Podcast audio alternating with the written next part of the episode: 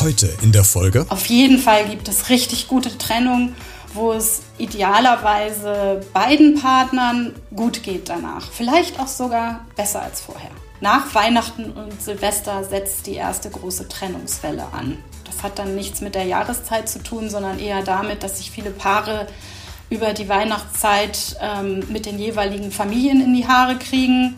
Also bevor man sich trennt, würde ich eben mein Paartherapeutin, Herz schlägt da immer sehr stark, würde ich immer noch versuchen, mit dem Partner mal zu reden, mit der Partnerin. Mit was ist man unzufrieden? Was müsste sich vielleicht ändern? Also wirklich das Herz mal auf den Tisch zu legen, zu sagen, was los ist. Und wenn man sich trennen möchte, dann sollte man es auch so sagen genauso wie es ist und nicht um den Brei herumreden und im persönlichen Gespräch. Hallo und herzlich willkommen zu dieser neuen Podcast-Folge. Jede Trennung ist hart. Das wird wahrscheinlich jeder von uns mal bestätigen können, weil man in der Situation schon mal war. Meine heutige Gästin, die ich mir eingeladen hatte, sie ist und arbeitet unter anderem als Trennungsexpertin bzw. auch als Paartherapeutin und gibt heute Tipps, wie trennt man sich denn richtig, dass es für beide Seiten möglichst gut ausgeht. Was soll ich auf jeden Fall nicht machen? Gibt es den perfekten Zeitpunkt dafür? Dafür, wann trennen sich denn die meisten Paare und vieles mehr. Es gibt einiges zu besprechen und dafür lassen wir uns auch Zeit, die nächsten 20, 25 Minuten, um ein wichtiges Thema zu besprechen. Einmal Kassel zum Mitnehmen bitte. Das ist der neue Podcast aus, von und für Kassel mit Christian Becker. Guten Morgen, ich bin Dorothea Beermann, ich bin 53 Jahre alt und ich komme aus Hamburg. Ich bin äh, Paartherapeutin und Gestalttherapeutin und arbeite seit zwei Jahren als Trennungscoach und helfe Menschen durch diese schwierige Phase ihres Lebens hindurch. Und ich freue mich sehr, dass Sie heute meine Gästin sind, weil es ein ganz spannendes Thema ist, worüber wir heute sprechen werden. Und bevor wir so richtig in die Materie, ins Inhaltliche einsteigen, Frau Beermann, die erste Frage. Äh, wann haben Sie sich denn zuletzt von was getrennt? Also ich glaube, ich trenne mich sehr häufig von, von Dingen, vielleicht auch von, von Träumen oder von ähm, Wünschen, die ich mir anders vorgestellt habe in meinem Leben. Also ich glaube, wenn man mal wirklich aufmerksam ist, oder jetzt in meinem Fall fast täglich. Sie haben auf Ihrer Instagram-Seite äh, unter anderem stehen, Sie haben es ja auch gerade schon gesagt, dass es ja hauptsächlich um in diesem Gespräch auch um Trennung geht, dass Sie eine Expertin für gute Trennungen sind. Und dann habe ich mich so gefragt, kann eigentlich eine Trennung überhaupt gut gelingen? Auf jeden Fall. Also man kann sehr viel falsch machen bei einer Trennung, man kann aber sehr viel richtig und gut machen. Was das ist, vielleicht sprechen wir später nochmal genau darüber. Auf jeden Fall gibt es richtig gute Trennungen wo es idealerweise beiden Partnern und natürlich auch, wenn vorhanden, Kindern gut geht danach. Vielleicht auch sogar besser als vorher. Welche Voraussetzungen, vielleicht kann man die so ein bisschen skizzieren, Frau Beermann, welche Voraussetzungen brauche ich denn für eine gute Trennung? Also die erste Voraussetzung ist erst einmal, ähm, sich dem Thema bewusst zu stellen, nicht zu denken, ach, das geht schon irgendwie alles wieder vorbei, weil normalerweise ist man bei einer Trennungssituation im Ausnahmezustand. Also vor allen Dingen der oder diejenige, die verlassen wurde. Also man muss sich dafür entscheiden, das bewusst zu machen und gut zu machen, vielleicht auch wenn man noch gar nicht weiß, wie das geht. Das ist auf jeden Fall schon mal der erste Schritt. Wir haben hier gerade eine Zeit in den letzten knapp zwei Jahren, wo wir durch Corona ja in einer Pandemie stecken. Äh, das heißt, ganz viele äh, durch Lockdown, durch Homeoffice sind jetzt in der Situation, die sie vorher gar nicht hatten, nämlich mit dem Ehepartner, mit der Ehepartnerin, mit Freund, Freundin auf einmal auf engstem Raum zum Teil zu Hause zu sein.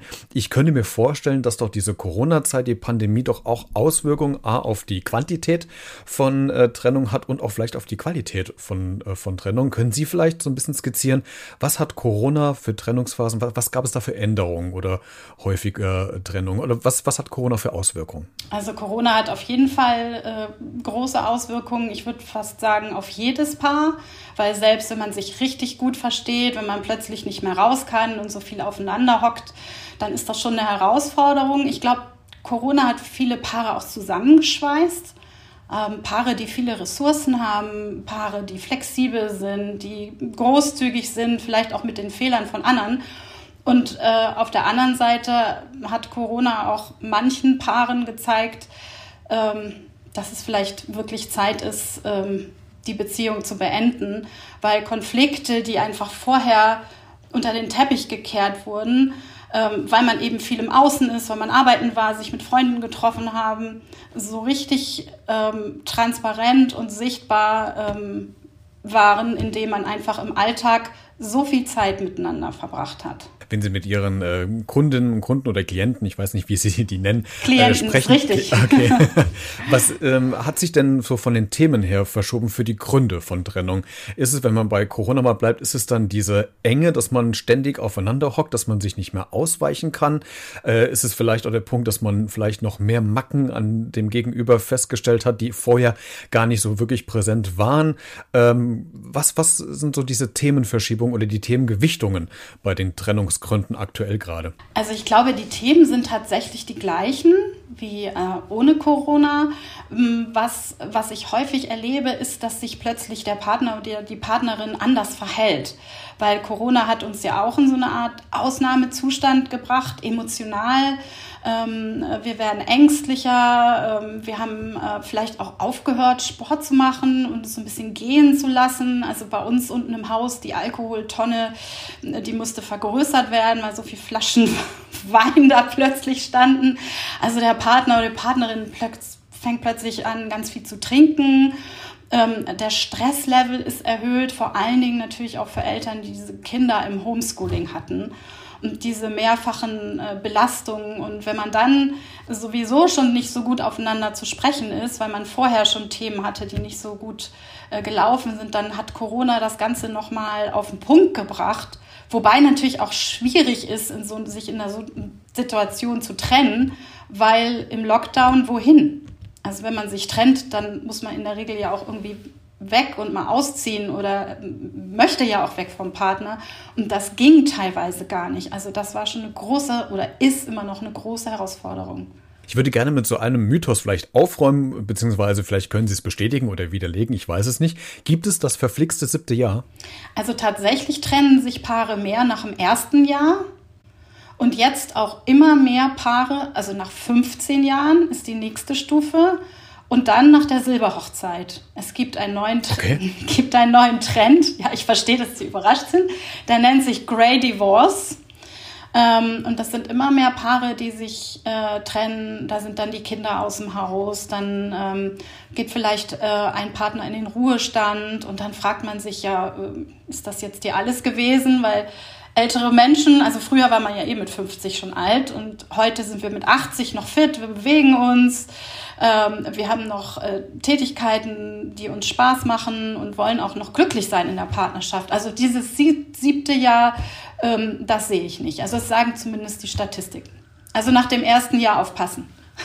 ja, hat sich das ein bisschen verschoben. Aber was ich spannend finde, äh, dass wenn, wenn die Kinder aus dem Haus sind quasi oder volljährig sind, ist das häufig dann so, dass die Paare sich nicht trennen, weil die Verantwortung der Kinder gegenüber ja noch da ist, dass sie sagen, okay, zum Wohle meines Kindes, wir lassen es jetzt einfach noch so laufen, wie es ist, obwohl es eigentlich überhaupt nicht mehr funktioniert und warten ab, bis das Kind aus dem Haus ist, weil es dann für alle Beteiligten in der Familie wahrscheinlich einfacher ist, oder? Ja, das, das Abgefahrenste dazu, was ich mal gelesen habe, ist ein Paar, die waren weit über 90. Die haben gesagt, naja, wir haben, dann wurde der Anwalt ähm, befragt, ähm, ja, wieso trennen die sich jetzt mit über 90 und dann, oder warum erst jetzt? Und dann hat äh, der, der Mann gesagt, ja, wir wollten abwarten, bis die Kinder gestorben sind. Also okay. äh, Sie können daran sehen, das ist wirklich so ein bisschen äh, ironisch oder etwas äh, speziell, dieses Beispiel. Aber viele, viele Paare, ganz im Ernst, bleiben zusammen der Kinder wegen, was keine gute Idee ist. Aber die warten vielleicht wirklich ab, sind die, bis die aus dem Haus sind und um sich dann endlich trennen zu dürfen. Und ich wollte nämlich gerade sagen, es ist doch eigentlich völlig sinnlos, weil die Kinder, also gut, von kleinen Kindern abgesehen, die, die klammer ich jetzt mal aus, aber gerade so, so Jugendliche, die merken doch, dass da was nicht stimmt. Und wenn die doch über Jahre hinweg dieses, diese ständige, äh, ich weiß gar nicht, wie ich das sagen soll, diese, also diese nicht mehr vorhandene Liebe doch erfahren, das ist doch, das ist doch ähm, schmerzhafter, als wenn es doch einmal einen Peng wahrscheinlich doch gibt, oder? So dieses reinigende Gewitter, oder? Ja, da gebe ich Ihnen total recht. Gebe ich Ihnen total recht. Und selbst kleine Kinder, da darf man sich nicht täuschen. Die nehmen schon sehr viel auf, so in der Atmosphäre. Und selbst wenn die Eltern äh, sich bemühen, höflich zu sein, kriegen die das trotzdem mit. Und ähm, deswegen ermutige ich meine Paare auch, wenn es wirklich vorbei ist. Das ist auch nochmal eine gute Frage. Ne? Wann ist es wirklich vorbei? Ähm, wenn man vielleicht auch um die Beziehung gekämpft hat und sich nochmal Hilfe geholt hat beim Paartherapeuten und man wirklich merkt, es ist aus, ähm, die Trennung dann auch zu vollziehen, weil das für die Kinder dann auch besser ist, wenn die Klarheit haben. Das macht für die ja auch Sinn, wenn sie mitkriegen, die Eltern streiten sich dauernd oder die, die Atmosphäre ist dauernd schlecht. Und natürlich wollen Kinder Trennung nicht, aber letzten Endes ist das für alle nachher auch das Beste. Die große Frage, ähm, das habe ich auch in einem Posting bei Ihnen auf dem Instagram-Kanal gesehen, heißt ja bleiben oder gehen? Fragezeichen. Ja. Äh, welche Signale oder ab welchen Signalen, die ich wahrnehmen sollte, müsste ich denn mir mal Gedanken machen, ob es jetzt noch Sinn macht zu bleiben oder doch zu gehen. Kann man solche Signale erkennen? Ist das so ein schleichender Prozess, der sich vielleicht über Jahre entwickelt? Oder äh, wie erkenne ich denn, ob ich bleiben oder gehen soll? Das ist eine sehr gute Frage. Also ähm, es gibt, glaube ich, nicht den einen Prozess, sondern ganz oft, wie Sie sagen, ein schleichender Prozess ähm, dass ich merke, ich bin ähm, immer unzufriedener mit der Beziehung. Ich ziehe mich ein Stück weit zurück, auch körperlich vom anderen. Ich mag den gar nicht mehr so gerne in den Arm nehmen oder ähm, Zärtlichkeiten austauschen. Ähm, ich habe nicht mehr Lust, mit dem anderen alles sofort zu teilen, was mich beschäftigt. Und ich sage mal, die nächste Stufe ist die, wenn man den Partner oder die Partnerin anfängt, mit jemand anders zu vergleichen ah, die Kollegin, die versteht mich viel besser, die sieht eigentlich auch viel besser aus.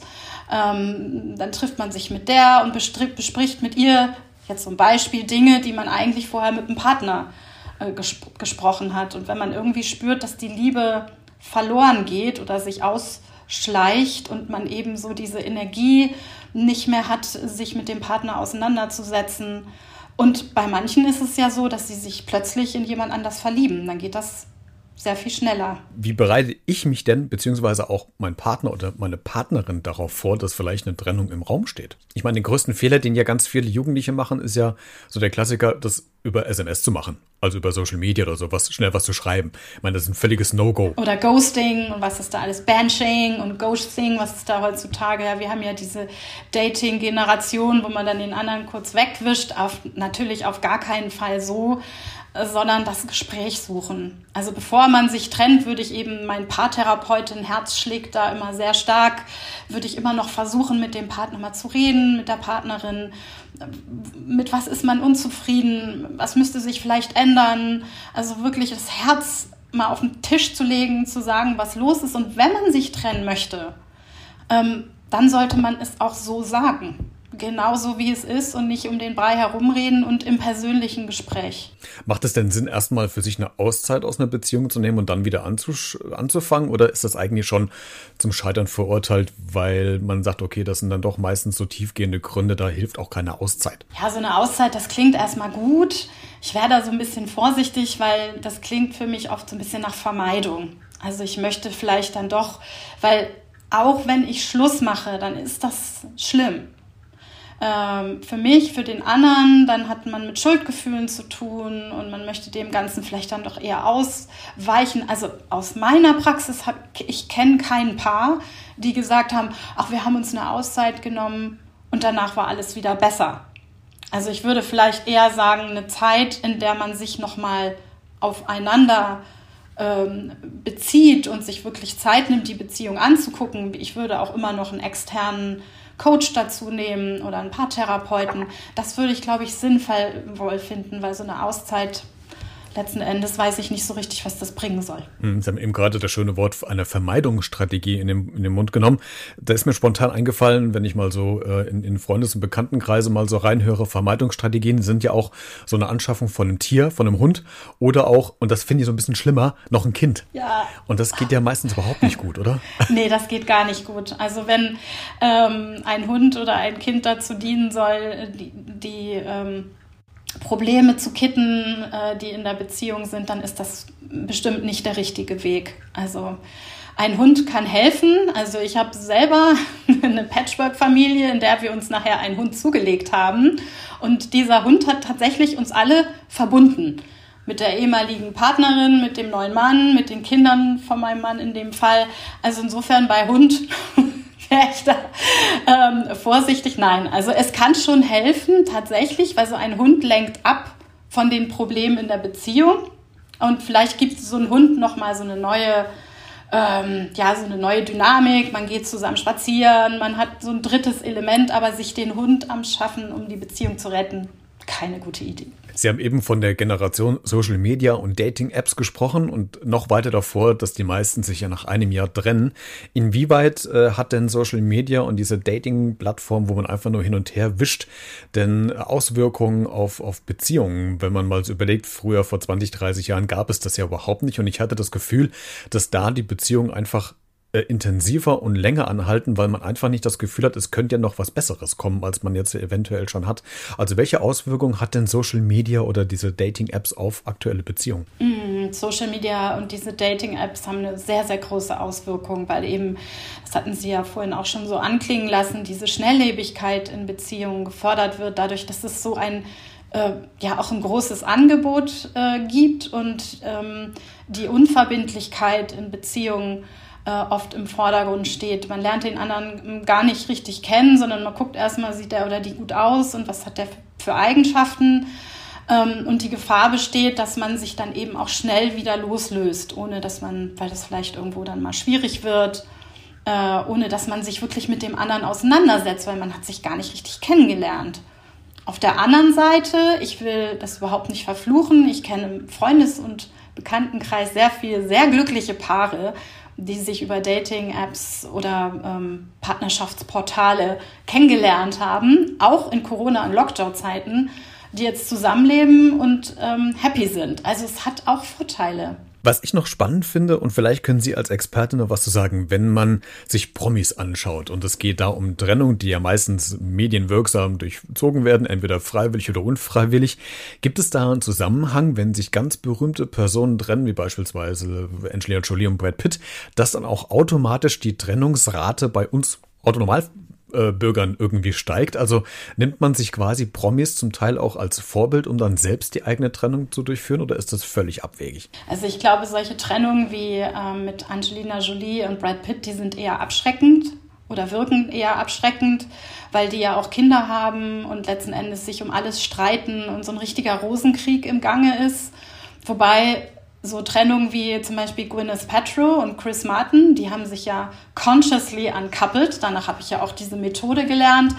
Ähm, und sind nachher zum Beispiel ähm, zur Hochzeitsreise ist der ähm, neue Mann mit dem äh, mit dem Kind, soweit ich weiß, aus erster Ehe. Zumindest war der Ex-Mann von ähm, äh, Gwyneth Paltrow, der Chris Martin, mit dabei, mit der neuen Partnerin, mit den Kindern.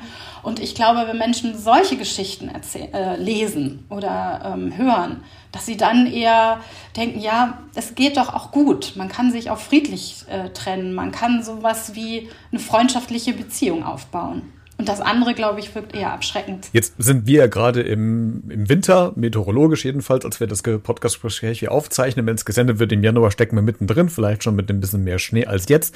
Das heißt, so die graue, dunkle Jahreszeit ähm, haben wir gerade. Es kommt dann der Frühling, wo es wieder, wieder ein bisschen sonniger wird, der Sommer, dann die Hitze und so weiter. Sprich, Thema Jahreszeiten.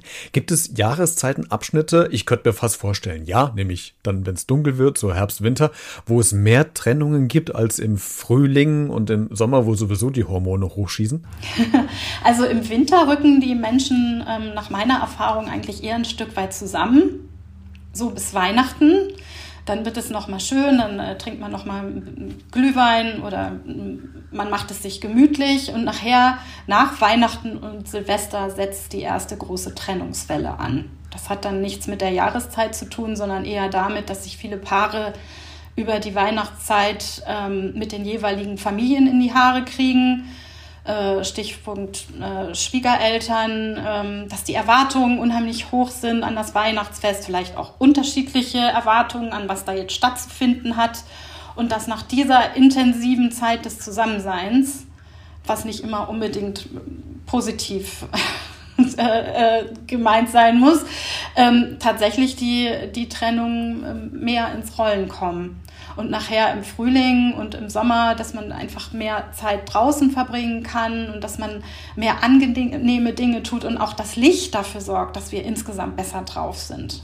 Ich weiß nicht, ob Sie was erzählen dürfen. Namen dürfen Sie sowieso nicht nennen, weil es ja private Sachen sind. Aber was war denn so Ihr härtester Fall als Trennungscoach oder Trennungsexpertin oder Paartherapeutin, den Sie jemals hatten? Können Sie das vielleicht so skizzieren, dass es da Möglichkeit noch sehr anonym bleibt, aber trotzdem so einen kleinen Einblick gibt? Ja, was schon hart ist, ähm, wenn sich der Partner so gar nicht ähm, darauf vorbereiten kann, dass so eine Beziehung ähm, beendet wird und dann ähm, in dem Fall ähm, zur Arbeit gegangen wird und dann nach Hause gekommen in der Mittagspause und dann äh, steht plötzlich der Umzugswagen vor der Tür.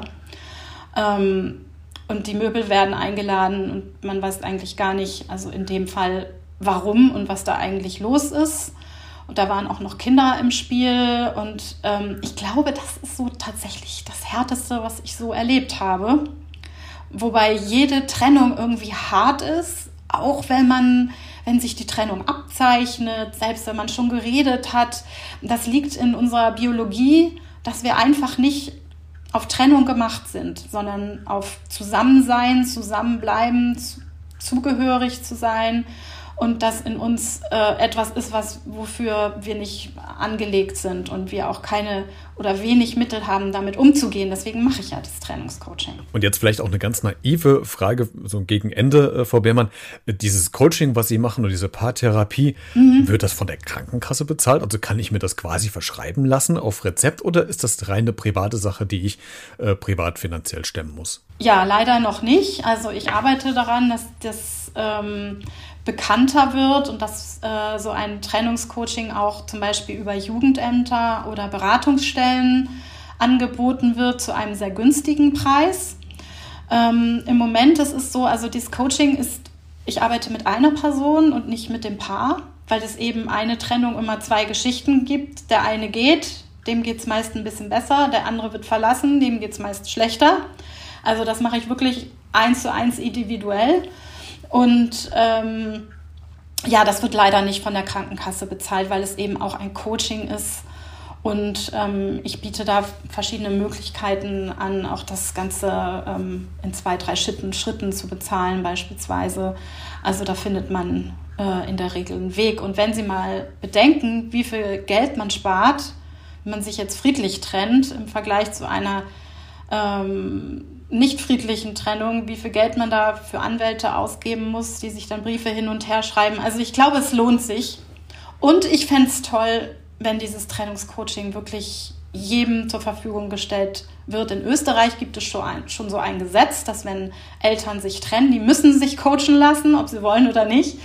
Ah, ähm, okay. Ja, vielleicht gibt es in Deutschland, ähm, da gab es zumindest auch schon einige Versuche und ich arbeite da auch mit Mediatoren und Rechtsanwälten zusammen, dass man eben möglichst viel Angebot unterbreitet. Das ist auch mein Herzensthema, weil die Gesellschaft muss noch mehr Antworten finden auf junge Familien, Paare, die sich trennen mit und ohne Kinder. Ein schönes Schlusswort. Dorothea Beermann war heute meine Gästin, eine Expertin für gute Trennung. Alle Infos zu meiner Gästin findest du auch in der Podcast-Folgenbeschreibung, also in den Show Notes in dieser Folge. Klick dich gerne mal rein, da habe ich dir ein paar Links reingesetzt.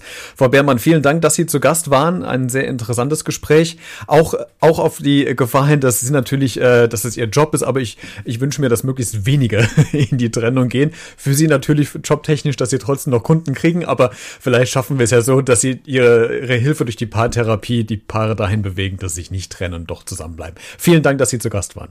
Sehr gerne. Vielen Dank auch. Mehr Infos zu meinem heutigen Gast bekommst du auch in der Podcast-Folgenbeschreibung, also in den Show Notes zu dieser Folge. Klick dich einfach mal kurz rein. Da habe ich dir Kontaktdaten bzw. Verlinkungen zu Dorothea Beermann hingesetzt. Du kannst auch gerne diese Folge kommentieren, welche Erfahrungen du zu dem Thema schon gemacht hast.